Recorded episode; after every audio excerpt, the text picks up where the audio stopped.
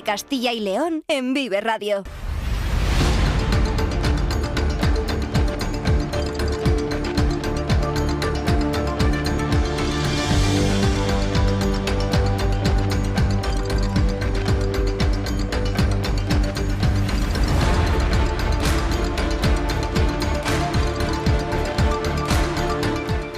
¿Qué tal? Muy buenas tardes, bienvenidos, bienvenidas a Vive Castilla y León. Son las 2 y cuarto de este miércoles 21 de febrero de 2024 y vamos en directo hasta las 3 en punto, en esta sintonía, en la sintonía de Vive Castilla y León, donde desde la una les estamos contando todos los asuntos interesantes que ocurren en nuestra comunidad para mantenerles informados de todo lo que acontece. Ahora tenemos por delante 45 minutos más para contar muchas más historias. Ya saben que nos pueden escuchar a través de la FM de toda la vida en nuestra página web www.viveradio.es, en todas nuestras plataformas de streaming y de podcast y en las redes sociales de Vive Radio, siempre con el sonido perfecto de nuestro técnico Ángel de Jesús. En una segunda hora de Vive Castilla y León en la que vamos a hablar enseguida del programa Club de los 60, que se pone en marcha por parte de la Junta de Castilla y León y que cuenta con una novedad que enseguida vamos a contar. Nos acercaremos también a la actualidad política, ya que desde la jornada de ayer por la tarde y también durante la mañana de hoy se ha celebrado pleno en la sede de las Cortes de Castilla y León. Siempre hay noticias al respecto y ayer también hubo polémica con unas declaraciones del vicepresidente de la Junta de Castilla y León, Juan García Gallardo, que han tenido después también su trascendencia en la sesión que, como decimos, ha continuado en la mañana de hoy. Hablaremos de un festival musical que persigue el hecho de poblar nuevamente esa llamada España vaciada. Hablamos concretamente del festival Boina Fest, que se celebra en el pueblo soriano de Arenillas. Y algún asunto más también que les tenemos preparado, siempre además con un ojo puesto en esas movilizaciones que ya hemos contado a la una de la tarde se están produciendo en Madrid, esas tractoradas con centenares de agricultores y ganaderos de Castilla y León presentes en la capital de España. Con todo ello vamos ya enseguida hasta las 3 de la tarde. Están escuchando Vive Castilla y León. Comenzamos.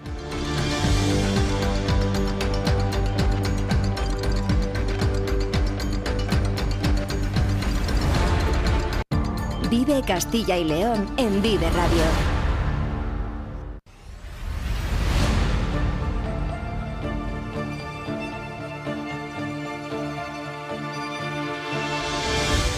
Dos y 18 minutos de la tarde. La Junta de Castilla y León ha ampliado la oferta de viajes destinada a nuestros mayores.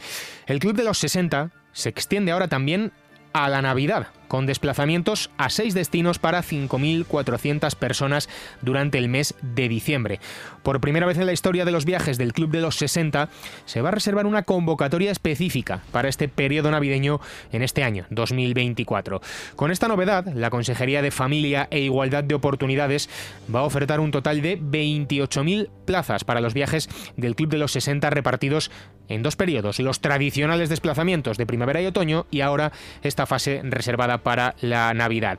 Para hablar de todo ello vamos a saludar ya al director general de Personas Mayores de la Junta de Castilla y León, Eduardo García Brea. Director general, ¿qué tal? Muy buenas tardes. Muy bien, muy buenas tardes a todos. Muchas gracias por estar aquí con nosotros para hablar de un asunto como es este Club de los 60, que en primer lugar, por si hay algún oyente despistado y antes de entrar en la novedad, en la particularidad de la que nos hemos hecho con el de nuestro titular, ¿Qué es? ¿En qué consiste esta iniciativa? Sí, el Club 60 eh, es parte de todas las actuaciones que la Junta de Castilla y León lleva para las personas mayores, eh, para promocionar su envejecimiento activo, saludable y, en definitiva, una vida con calidad. ¿no? Eh, dentro de toda esa iniciativa hay una parte que sería lo más concreto del Club 60, que son los viajes. Entonces, eh, tratamos de facilitar a las personas a partir de los 60 años pues la posibilidad de, viajar a tanto viajes nacionales como internacionales y poder de esa manera, bueno, pues tener un enriquecimiento cultural, pues una experiencia de relación con otras personas y desde luego pues una, una actividad que es eh, muy satisfactoria para ellos. Mm. Una gran noticia desde luego para los más de 620.000 mayores que residen en Castilla y León. Eh, ¿Qué motivos han eh, llevado a la Consejería de Familia y Igualdad de Oportunidades a ampliar estos viajes? Bueno, ahora le volvemos a preguntar al eh, director general de Personas Mayores de la Junta de Castilla y León, Eduardo García eh, Brea. Hemos perdido ahí esa comunicación con él para hablar de esta iniciativa que, desde luego, persigue el hecho, como nos decía, de que ese envejecimiento de las personas mayores de Castilla y León mm, se lleve a cabo de una manera activa y yo creo que eh, nada más activo, nada mejor que hacerlo mediante estos eh, viajes, además ampliándolo, como decías, como decíamos, a ese periodo navideño eh, y vamos a recuperar, ya la tenemos esa comunicación con Eduardo García Brea. Sí, hola. Hola de nuevo, sí. Em, le quería preguntar que mm, por los motivos que han llevado a la consejería a ampliar estos viajes, como decíamos, del Club de los 60 al periodo navideño, porque decíamos antes estaban enfocados a primavera y otoño, ¿por qué se ha decidido dar este paso? Sí, hemos querido eh, primero ampliar el periodo para que eh, las personas mayores puedan viajar y sobre todo también pues hacernos eco de peticiones que nos han ido haciendo a lo largo del tiempo el colectivo de, mayores a través de las encuestas, a través de las opiniones que nos han ido lanzando. Desde hace tiempo ellos venían planteando la posibilidad de mm, bueno poder viajar en un periodo que bueno pues es, especialmente atractivo también eh, que es el periodo navideño porque bueno pues permite eh, ver eh, ciudades que en el periodo navideño pues tienen mucho mucho interés em, ¿Cuáles son esos destinos? ¿Están ya fijados esos destinos para la época navideña? Tenemos una propuesta, pero que todavía no es definitiva, porque va a depender también de las eh, bueno pues las eh, agencias de viajes y los mayoristas que puedan llevar adelante esos viajes. Lo que se puede decir desde aquí es que no van a defraudar, que van a ser tanto nacionales como internacionales, en lo que estamos pensando es en unos cuatro eh, destinos nacionales y unos dos a nivel europeo, y en todo caso serán ciudades que como decía antes, bueno, pues eh, en Navidad tengan un especial interés por sus mercadillos, por sus luces, por sus, en fin, por su especial atractivo en ese periodo. Mm, desde luego que una bonita iniciativa. Eh, ¿Cuántas personas se van a poder beneficiar de este nuevo programa? Porque evidentemente está abierto para todo el mundo que cumpla esos requisitos, pero mm, ¿cuántas plazas hay para, para poder acudir? Para el periodo navideño. Sí. Sí, pues estamos hablando de unas 5.500 plazas. Y, en general, ya que, ya que me ha pedido la especificación, eh, saliendo del periodo navideño, aprovecho y le pregunto. Claro, en total, para todo el año eh, tenemos unas 28.000 plazas, ese es el objetivo. Entonces, ahora, entre las, eh, el periodo de primavera y el periodo de otoño, sacamos 22.712 plazas. De ahí hasta las 28.000 prácticamente serán las plazas que eh, facilitaremos en el periodo navideño. Eh, y volviendo al periodo navideño, eh, señor García Brea, mm, ¿cuándo se van a ofertar estos viajes? Nos hablaba usted de que aún queda por mm, confirmar esos destinos, pero ¿dónde se puede consultar toda la información, precios, destinos cuando se sepa evidentemente y sobre todo qué plazos se manejan para que ya la gente pueda ir moviéndolo y apuntándose? Sí, para el periodo navideño tenemos la previsión de eh, explicarlos y de presentarlos a lo largo del mes de septiembre. Entonces, eh, eh, a partir de ese momento, ya las personas tendrán su plazo para poderlo solicitar y hacer una tramitación rápida, pero la misma tramitación que se está siguiendo eh, para eh, los viajes que la gente va a poder realizar en este periodo de otoño y de primavera. Es decir, eh, se hará un sorteo, a partir de ahí las personas recibirán sus cartas con los destinos que, les ha, que se les ha adjudicado a partir de las solicitudes que han hecho y a partir de ese momento pues ya podrán viajar. ¿Y mm, cómo lo reciben esto las personas mayores? Eh, porque em, estamos hablando de esta novedad de Navidad, pero ya hay un bagaje previo, como venimos hablando de esos viajes que se llevan organizando en el Club de los 60, eh, en, las etapas, en los periodos de primavera y de otoño. Esto, mm, los castellanos y leoneses, nuestros mayores, eh, lo reciben de buen grado. Imagino que serán unas actividades que están deseando que llegue la convocatoria para poder apuntarse, ¿no? Sí, desde luego, desde luego. Eh, eh, todos los viajes, eh, la verdad es que es una actividad muy bien valorada por parte de las personas que participan. Por el sector de personas con, con personas mayores están todo el año proponiéndonos nuevos destinos o posibilidades de mejorar toda la actuación que llevamos a cabo. Este interés que nosotros tenemos por mejorar cada año eh, la oferta de viajes es lo que nos ha llevado a dar este paso, el, abrir, el ampliar y el dar esa oportunidad a que las personas mayores puedan viajar en Navidad. Eh, y aprovechando que estamos hablando con el director general de Personas Mayores, además de personas con discapacidad y atención a la dependencia. Vamos a ver si podemos recuperar esa llamada. Está Guerrero hoy el, eh, teléfono y, vamos a ver si podemos eh, recuperar esa conexión para hablar con él de, otro asunto que también queríamos preguntarle porque este lunes el Boletín Oficial de Castilla y León, el BOCIL, ha publicado la Ley de Apoyo al Proyecto de Vida de las Personas con Discapacidad y en ese epígrafe también de director general de personas con discapacidad, eh, le queríamos preguntar por este asunto también al señor Eduardo García Brea, que ahora sí, ahora de nuevo, está dándonos un poquito de, guerra hoy el teléfono, pero bueno, no pasa nada. Verdad que sí, pero bueno, oye, lo importante es poder explicar y que a todas las personas mayores les llegue esta información que es de mucho interés. Eso es, desde luego que sí. Eh, decía que le quería preguntar, aprovechando también de su presencia aquí, eh, como comentaba con otro de los epígrafes, usted ha además de ser director general de personas mayores, también eh, es de personas con discapacidad y atención a la dependencia. Eh, quería aprovechar esta circunstancia para preguntarle por la publicación este lunes de, en el Boletín Oficial de Castilla y León de la Ley de Apoyo al Proyecto de Vida de las Personas con Discapacidad. Eh, algo también tremendamente importante. ¿Cuáles son las líneas maestras, las bases de esta nueva ley? Pues la verdad es que es un avance importantísimo para esta comunidad y además mm, tenemos que reconocer que hemos sido pioneros. La primera que ha dado este paso adelante es un paso además consensuado eh, con todas las eh, entidades representantes del ámbito de la discapacidad. Es algo que se ha hecho con ellas y junto a ellas y desde luego va a beneficiar mucho a todas las personas con discapacidad de nuestra comunidad, que no perdamos de vista, que son más de 175.000 personas. Mm, desde luego que es un número importante, sí. Desde luego, hablamos de una población importante, cuantitativa y cualitativamente, desde luego que sí. Eh, ¿Qué pretende la ley? La ley eh, básicamente eh, supone un avance en la organización de las ayudas a las personas con discapacidad y un avance en las garantías de esas ayudas. De tal forma que eh, esta ley garantiza ahora mismo eh, la continuidad de los apoyos, de las ayudas, de las prestaciones, eh, de los servicios que estas personas reciben a lo largo de toda su vida, especialmente en esos momentos de cambio ¿no? que vivimos todas las personas y, por supuesto, las personas con discapacidad también. Por ejemplo, la continuidad de las atenciones que hay entre la primera infancia y el acceso a la etapa escolar.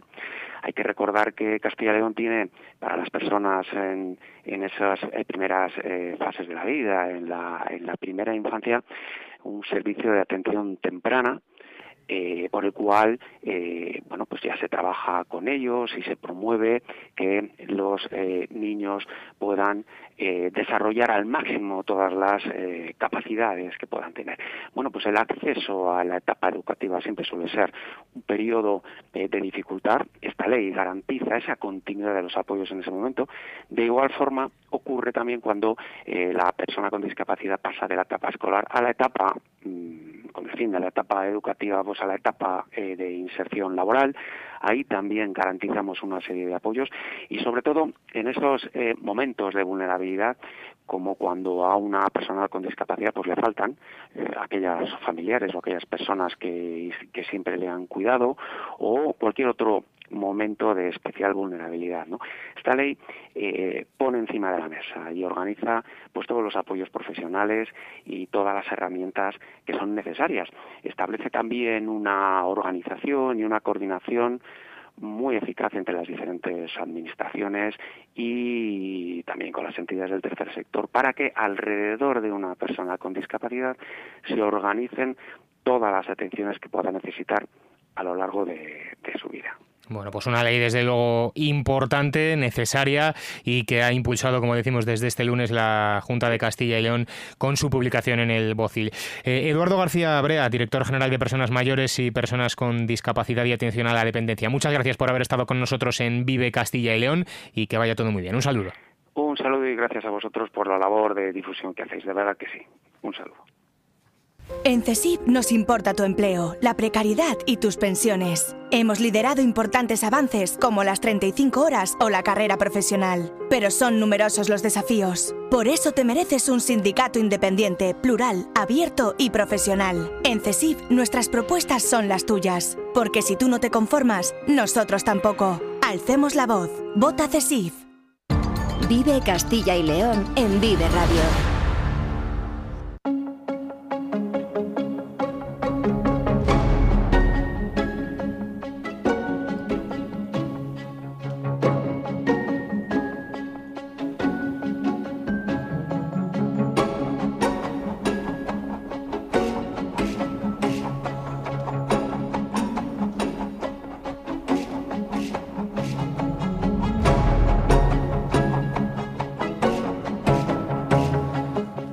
31 minutos de la tarde, seguimos en Vive Castilla y León. En la jornada de ayer por la tarde, también hoy por la mañana, ha tenido lugar en las Cortes de Castilla y León el segundo pleno del año. Una doble sesión que, como es habitual, arrancó en la tarde de ayer martes con las preguntas de control al presidente de la Junta de Castilla y León, Alfonso Fernández Mañueco. Unas preguntas que aprovechó para sacar pecho de los resultados obtenidos por el Partido Popular en Galicia este pasado domingo. Siguiendo el pleno ha estado nuestro compañero David Alonso, el jefe de la sección de Castilla y León de los diarios del Grupo Promecal. David, ¿qué tal? Buenas tardes. Muy buenas tardes, Diego, ¿qué tal? Cuéntanos qué dio de sí este careo entre el presidente Alfonso Fernández Mañueco y el líder de la oposición, Luis Tudanca.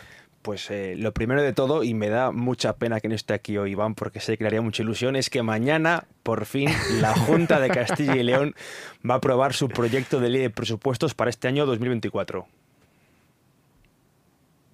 Para defender a Castilla y León de Sánchez y de todos ustedes. Y va a servir también para aplicar medidas útiles y eficaces. Lo vamos a poder comprobar el próximo jueves cuando aprobemos el proyecto de ley de presupuestos era un secreto a voces que ayer confirmó el presidente de la Junta, Alfonso Fernández Mañueco. Así que ya podemos decir que mañana, jueves 22 de febrero, Castilla y León conocerá el proyecto de ley de presupuestos para este 2024, del que eh, daremos buena cuenta aquí mañana, seguro a estas horas. Un anuncio ante el que Tudanca eh, reaccionó y recordó al presidente que cuenta con 9.000 millones de euros recibidos del Gobierno de España. Vamos a hablar de lo que queda por hacer en Castilla y León. Usted tiene mucho trabajo por hacer tiene más de 9.000 millones de euros del Gobierno de España que van a ir a esos presupuestos que presenta el jueves. Tiene que finalizar. Ahora, póngase a trabajar, señor Manuel. Dejando a un lado este anuncio, el debate entre ambos estuvo marcado, como era de esperar, por lo ocurrido en Galicia este domingo. Tal y como habíamos adelantado aquí ayer, el presidente de la Junta aprovechó para restregarle por la cara a Tudanca los resultados de las elecciones gallegas de su partido, del PSOE, y del de Fernández Mañueco, del PP.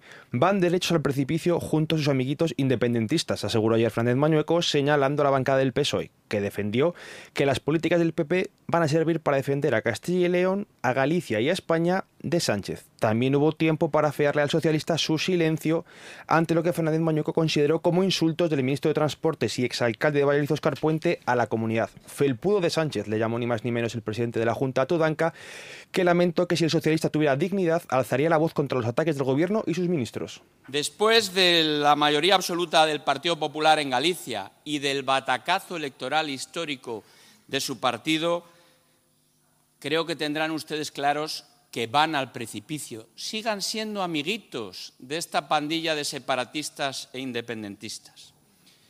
Señoría, hace 15 días usted preguntó por la imagen de Castilla y León mientras su compañero estaba detenido.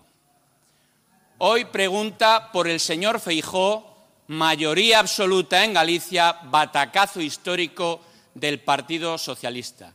Señor Tudanca, usted es un auténtico visionario.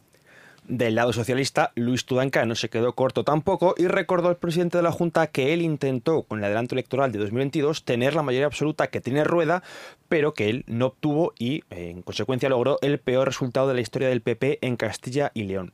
Tudanca también tiró de ironía para preguntarle a Fernández Mañueco por la repentina ausencia de cuestiones relativas a la amnistía en este pleno de las Cortes, algo que Tudanca vinculó con las revelaciones conocidas, conocidas hace unas semanas de Feijó sobre la amnistía y los indultos a Puigdemont. Un momento que Tudanca aprovechó para mirar a la banca de Vox y preguntarles por qué no van ahora a las sedes del PP a rezar el rosario y a cantar el cara al sol. ¿Quién es aquel que usted trate de compararse con Galicia?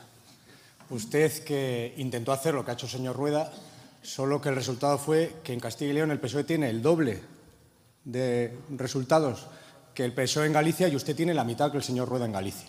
Usted que ha sacado los dos peores resultados de la historia del PP de Castilla y León. Usted que le abrió la puerta a la extrema derecha al gobierno de Castilla y León, buscando una mayoría absoluta que sí ha obtenido el señor Rueda y que usted ha fracasado. Así que, en términos de tener liderazgos autonómicos precarios, usted es el campeón mundial del Partido Popular, señor Mañueco.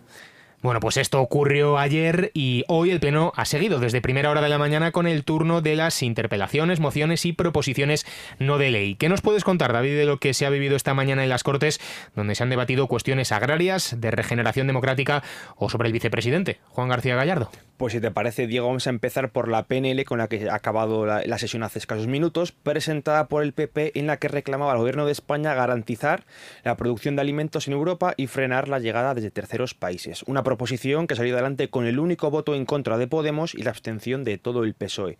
El debate de la misma ha sido un ejercicio de PP, PSOE y Vox por escenificar su apoyo al campo en medio de las protestas agrarias y buscar cada uno los diferentes culpables de la situación que viven los agricultores y ganaderos de Castilla y León.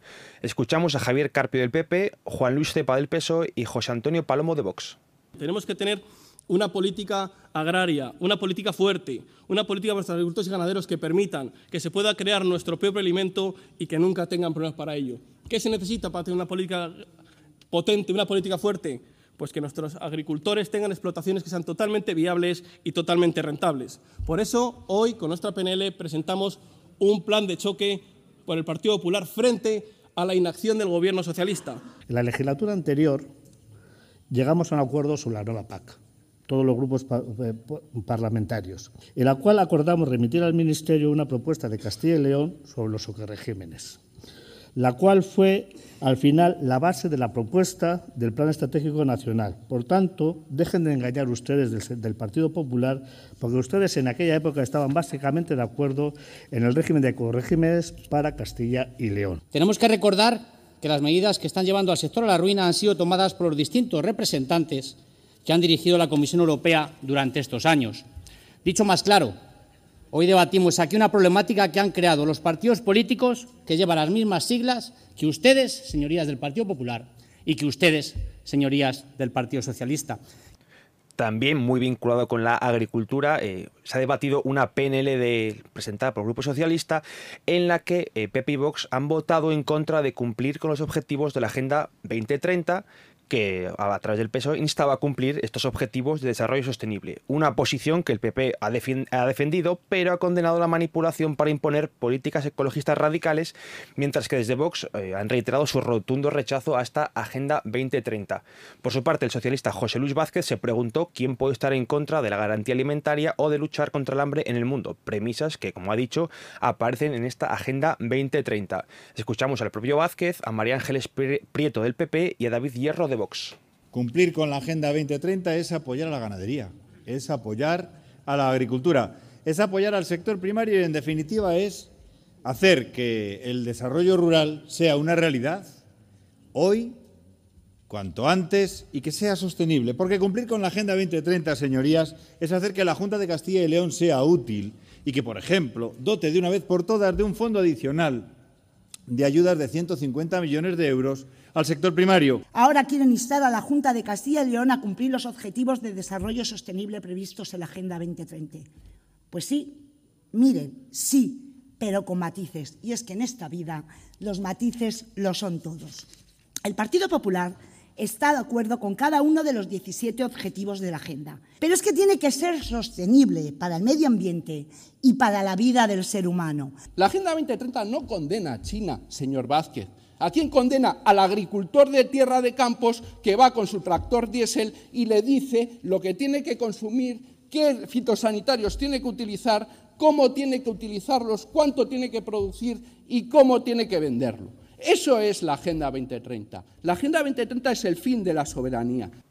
No obstante, uno de los momentos de más tensión esta mañana en las Cortes, llegando a haber alguna interrupción, incluso acusaciones de insultos, se ha vivido con la PNL del PSOE para condenar los ataques del vicepresidente de la Junta, Juan García Gallardo, al cine español. La socialista Patricia Gómez Urbana ha criticado la actitud de malcriado, ha dicho, del, del vicepresidente, al que ha acusado de intentar reventar la gala de los Goya celebrada el pasado 10 de febrero aquí en Valladolid. Pep y Vox han rechazado la condena al número 2 de la Junta y han lamentado que el PSOE quiera utilizar al vicepresidente como un ariete para no aceptar ni asumir que en Castilla y León hay una Junta que se preocupa por los problemas del día a día. Escuchamos a Patricia Gómez Urbán, a Raúl Hernández del PP y a Miguel Suárez Arca de Vox.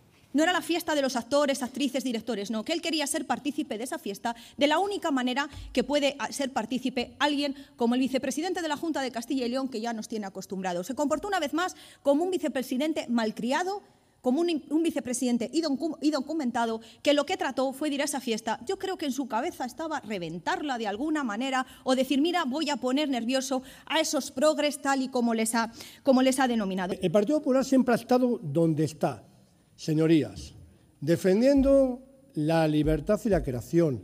Ahí están las ayudas que existen en Castilla y León para la cultura, que es lo que se habla en su PNL. Mire, en Castilla y León se ha duplicado en el año 2022 los trabajos cinematográficos en relación al 21. Lo que ocurrió, señorías, es que en la fiesta del cine, que hace ya demasiado tiempo que se convirtió en un besamanos, que une a lo más granado de la progresía patria, y a la creme de la creme del antifascismo de Yati Rolex, se alzó una voz discrepante. Don Juan García Gallardo afirmó, valiente, una obviedad, que es que la fiesta de los Goya está secuestrada por unos individuos que viven en una burbuja por estómagos agradecidos que subsisten del, del subsidio público. Bueno, pues enseguida vamos a hablar precisamente de Juan García Gallardo, que también fue protagonista ayer en los pasillos de las Cortes de Castilla y León. David Alonso, como siempre, muchas gracias por estar con nosotros aquí en Vive Castilla y León. Un abrazo. Bueno, pues como decíamos, Juan García Gallardo ayer protagonista porque aseguró que España y Castilla y León no pueden ser el reformatorio de Europa. Habló de excesiva inmigración en eh, nuestra comunidad autónoma y puso el ejemplo de dos barrios. Uno, en Burgos, Gamonal, otro en Valladolid, el barrio de las Delicias. Por supuesto, Castilla y León no está en la misma situación que otras comunidades más tensionadas por la criminalidad y la inmigración ilegal como es Cataluña, pero si no lo rectificamos a tiempo, pues estamos siguiendo el mismo camino. Así que yo creo que eh, no podemos esconder la realidad y lo que nos tenemos que preocupar es de resolver el problema y de no esconderlo. Nosotros no queremos que en Castilla y León se vean las mismas situaciones que estamos viendo en el País Vasco, en Cataluña, en Alemania, en Suecia, en Bélgica o en Francia. No queremos que el barrio de Gamonal acabe como Saint-Denis en Francia o que, por ejemplo, el barrio de Las Delicias acabe como Molenbeek en Bruselas. Y vemos que, por desgracia, en Castilla cada vez se ve más machetazos, más agresiones sexuales. Vemos que se ha detenido hace poco a personas relacionadas con el yihadismo. Vemos que cada vez hay más robos con violencias en viviendas, en vehículos. Y nosotros creemos que hay que detener esta situación. Y en materia de inmigración, cargó también el vicepresidente de la Junta de Castilla y León, Juan García Gallardo, contra dos NGs a las que acusó de tráfico de persona, ACCEM y Cruz Roja. Pedimos también que se acabe una vez por todas con la industria tan lucrativa del tráfico ilegal de personas, en la que vemos que hay unos colaboradores necesarios que están contribuyendo de una manera decisiva al éxito de esta industria ilegal, como son algunas organizaciones que disfrazadas bajo una apariencia de solidaridad están contribuyendo a la venida de inmigrantes ilegales a Castilla y León. En particular vemos que hay un papel decisivo de algunas organizaciones, como puede ser ACCEM o la propia Cruz Roja, que están contribuyendo a que quienes vienen de manera ilegal a España, en pateras a, las Islas Canarias, pero también a otros lugares, pues que tengan una gestoría administrativa que les prepara todo el papeleo para esquivar la aplicación correcta y ordinaria de la ley de extranjería en España. Y respuesta que se ha colado también, como decíamos, en el debate de esta misma mañana en eh, las Cortes de Castilla y León. Respuesta desde el grupo mixto de Francisco Igea, que le preguntaba a Juan García Gallardo si sabe quién preside Cruz Roja en Castilla y León. Señor Gallardo, ¿sabe usted quién preside Cruz Roja en Castilla y León? ¿Lo sabe? Usted igual no, pero esos señores seguro que sí. Es la mujer del anterior consejero de presidencia, la mujer del alcalde de Valladolid, que parece ser que dirige una organización criminal, según usted. Usted no tiene vergüenza. Quienes son criminales ¿eh? son quienes están contratando inmigrantes en esta comunidad por menos de 600 euros para trabajar 12 horas semanales recogiendo ajos, recogiendo uva, tumbados en colchones, sin asistencia sanitaria. Esos sí son unos criminales. Esos sí son unos criminales, señor Gallardo. Usted los tapa. ¿eh? Y usted está acusando a quienes defienden que esos señores tengan derechos, que tengan papeles y que no sean explotados. Es usted una vergüenza para esta comunidad. Pero los que son una vergüenza son los que le están apoyando. Es el señor Mañueco. Son todos esos señores que hoy callan ante sus barbaridades. Es usted un sinvergüenza. Bueno, pues eh, le tildó incluso eh, Francisco Igea de payaso a Juan García Gallardo textualmente en eh, una comparecencia instantes posteriores a esta que acabamos de escuchar. También se ha referido a este asunto la procuradora socialista Patricia Gómez Urbán.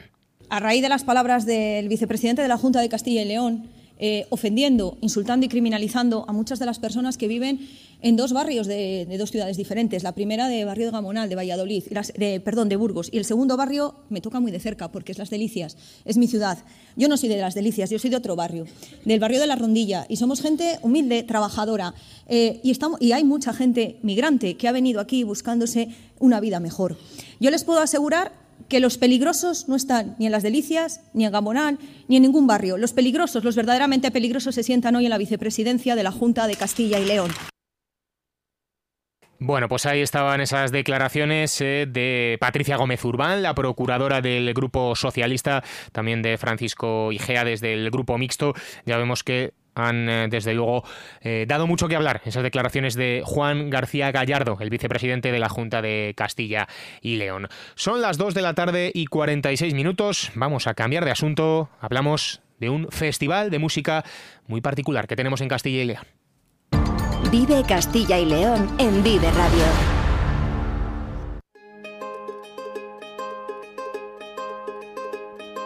Sabes, hace tiempo que no hablamos tengo tanto que contarte. Ha pasado algo importante, puse el contador a cero. Sabes, fue como una ola gigante, arrasó con todo y me dejó desnuda frente al mar. Pero sabes, sé bien que es vivir, no hay tiempo para odiar a nadie,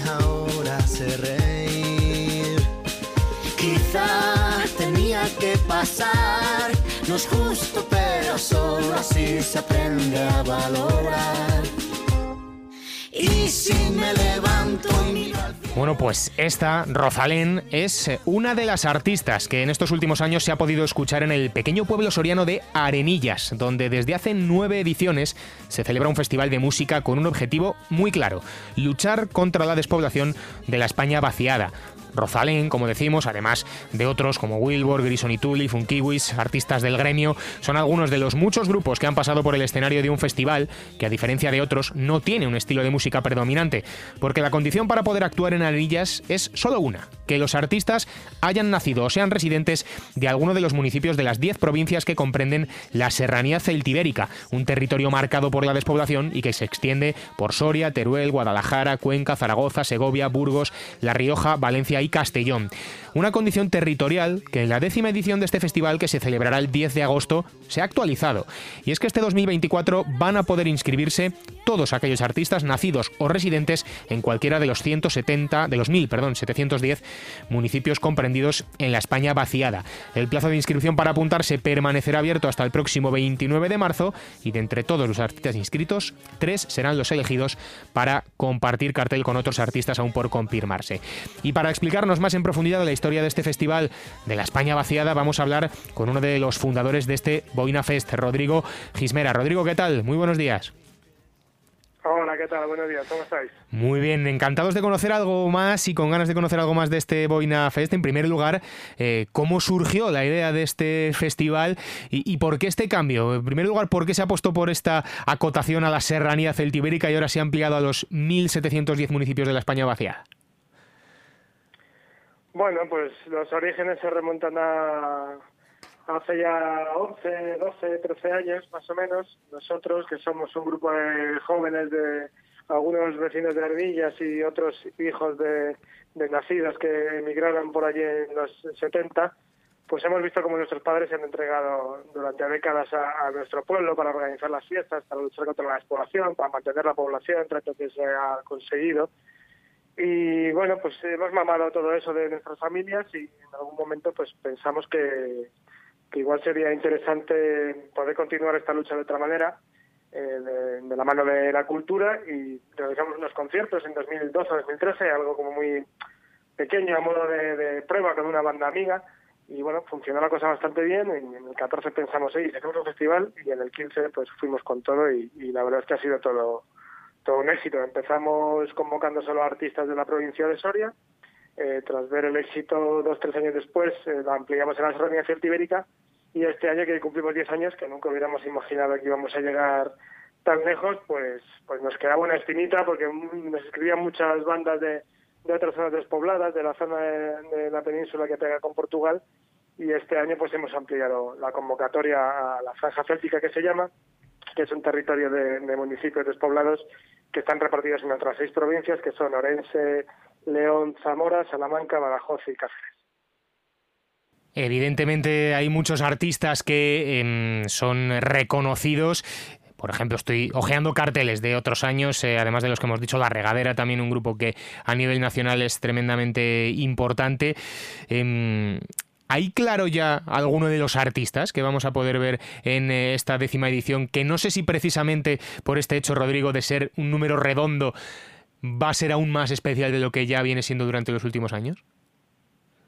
Pues eso es lo que lo que estamos intentando. La verdad que es difícil, pero sí que estamos intentando que sea aún más especial y estamos en ello. Todavía no sabemos qué artistas por fuera de la convocatoria, digamos, van a participar este año, pero sí esperamos esperamos sorprender a la gente y, y tener una buena fiesta como es habitual y si puede ser pues un, un poquito más.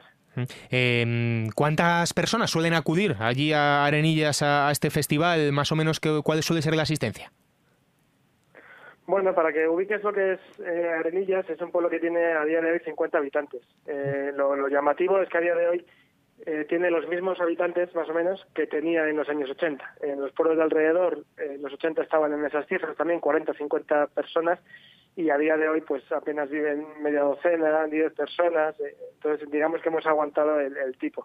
Para poner en, en, contraste la, asistencia, ¿no? En los primeros años venían alrededor de 300 personas, 300, 300 y algo, y bueno, poco a poco hemos ido subiendo y el año pasado ya estuvimos por encima de las mil personas. Nunca en la historia había habido tantas personas como como ese día en, en, un municipio tan tan pequeñito, ¿no? Que en su momento hace siglos igual habitaron 500 personas, pero, pero nunca había habido más de mil personas en un pueblo tan pequeñito. Mm, pues qué bonita, desde luego, la iniciativa. Como decíamos, todavía queda tiempo para que llegue ese festival el 10 de agosto, pero eh, entradas y todo aquel que quiera ir ya echando un ojo, aunque evidentemente, como estamos diciendo, los grupos todavía no se conocen, pero eh, se pueden adquirir ya mismo, va a haber que esperar un poquito. ¿Cuál es esa información práctica también para todo aquel que quiera acudir, Rodrigo? Pues mira, nuestro festival es, gratuito y, por ello siempre lo decimos es 100% colaborativo, porque igual somos un equipo de 100 personas en, en organización y los días previos al festival para organizar eh, todo mano a mano, pero la colaboración más importante es, que acuda la gente, ¿no? Porque al ser el festival gratuito dependemos totalmente de, que venga la gente y, y, consuma en la barra y cene y se tome algo y, y compre camisetas y, merchandising, porque esa es la, colaboración más importante, ¿no? Porque es la que hace real el, festival y, la que hace sostenible, ¿no? A pesar de todas las dificultades que tiene hacer algo de, carácter autogestionado y, y prácticamente sin, sin financiación de, de instituciones.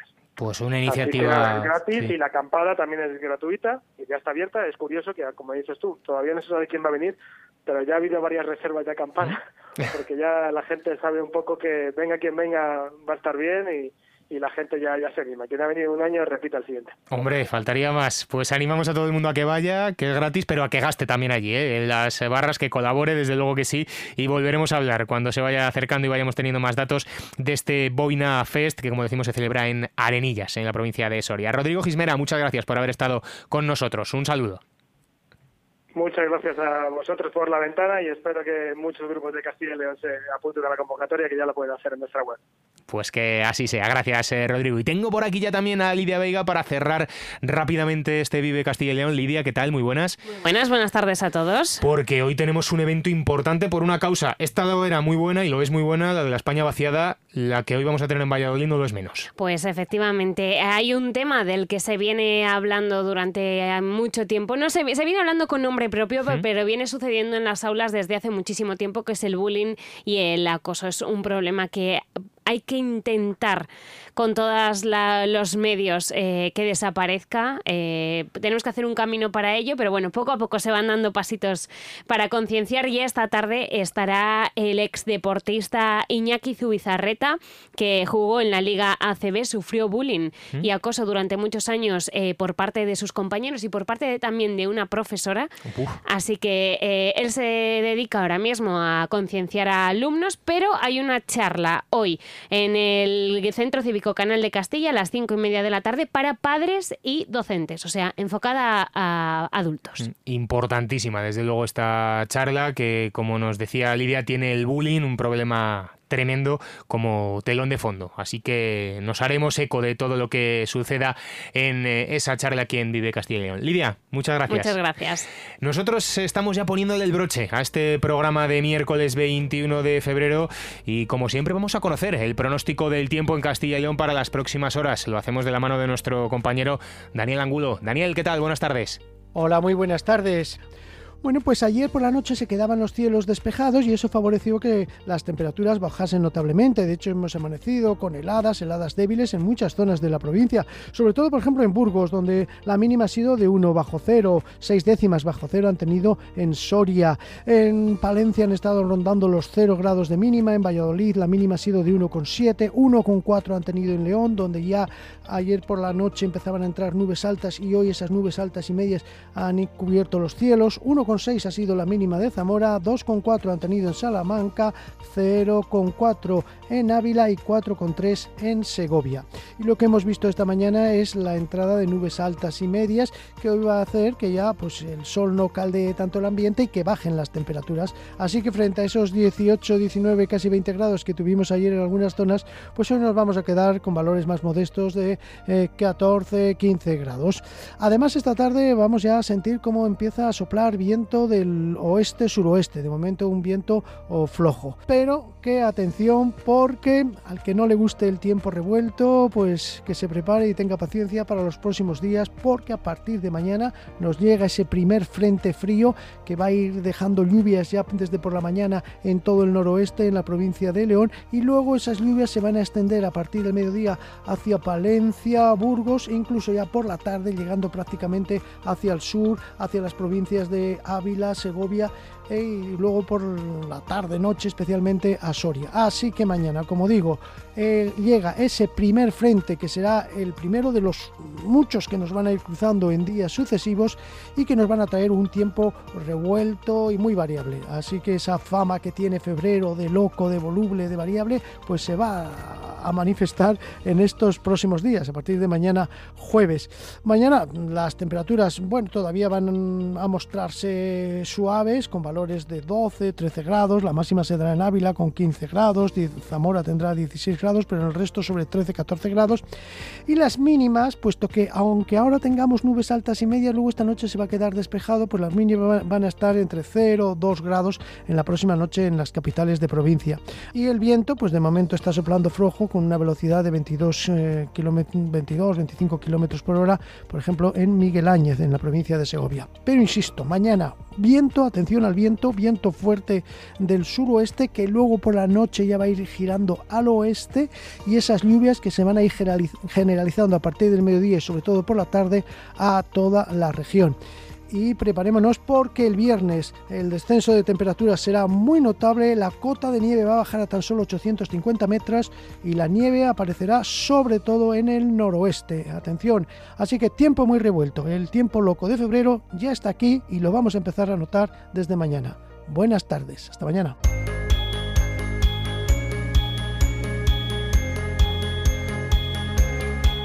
Muchas gracias a Daniel Angulo. Mañana muy pendientes, como estamos viendo del tiempo, porque llega el frío y llega la nieve a puntos de Castilla y León. Nosotros ponemos aquí el punto y final. Mañana va más Vive Castilla y León con Iván Álvarez a partir de la una. Ahora se quedan en compañía de los servicios informativos de Vive Radio. Hasta mañana.